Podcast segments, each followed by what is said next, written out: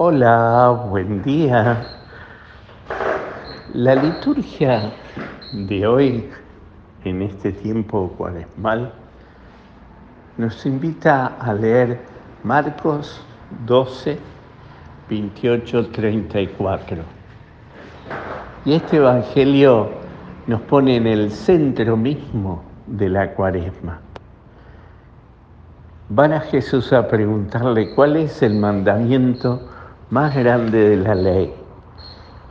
Y Jesús termina diciendo que el mandamiento más grande de la ley, el primero, el más importante, es recordándoles las palabras del Antiguo Testamento. Amarás al Señor tu Dios con todo tu corazón, con toda tu alma, con todo tu espíritu. Y el segundo es parecido al semejante al primero.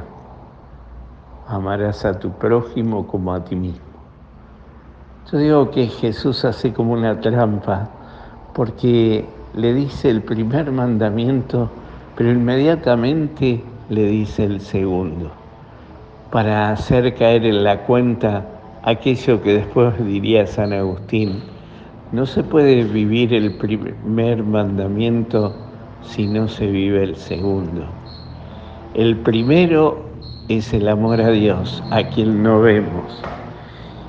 Y el segundo es el amor al prójimo, a quien vemos. Ese amor, esa respuesta amorosa a Dios se plasma en el amor al prójimo.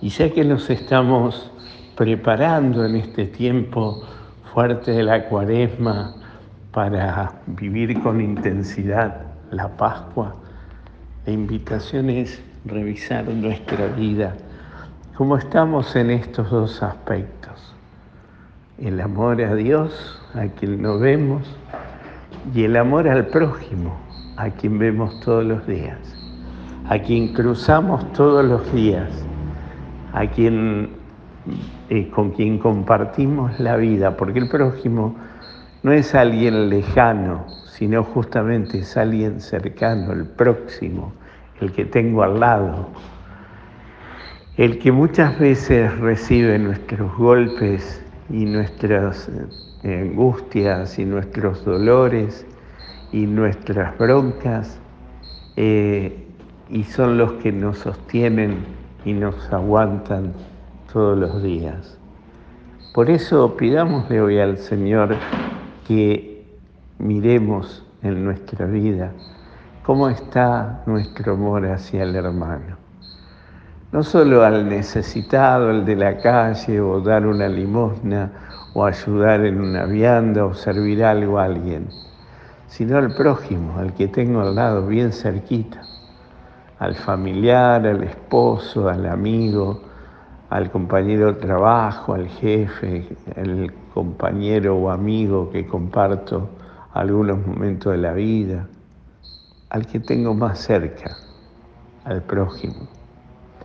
Pidámosle hoy al Señor que tengamos un corazón delicado como el de Él que es capaz de amar a todos y que expresemos ese amor hacia Él en una respuesta de amor a nuestro prójimo sirviendo a aquel que más lo necesita.